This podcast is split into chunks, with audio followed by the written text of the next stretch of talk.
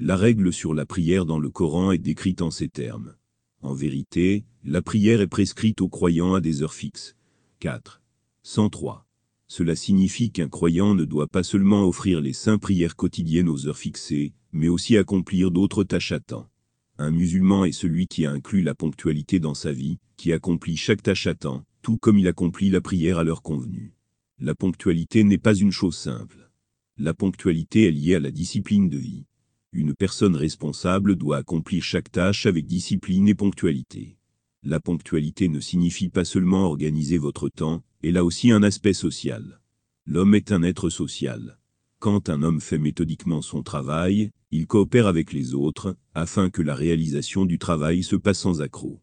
La ponctualité est étroitement liée au fait de souhaiter du bien aux autres êtres humains. La ponctualité est le signe d'une personne responsable.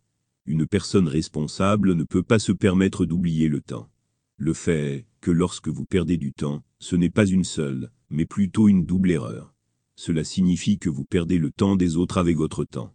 L'importance du temps est si grande qu'il est dangereux de le sous-estimer.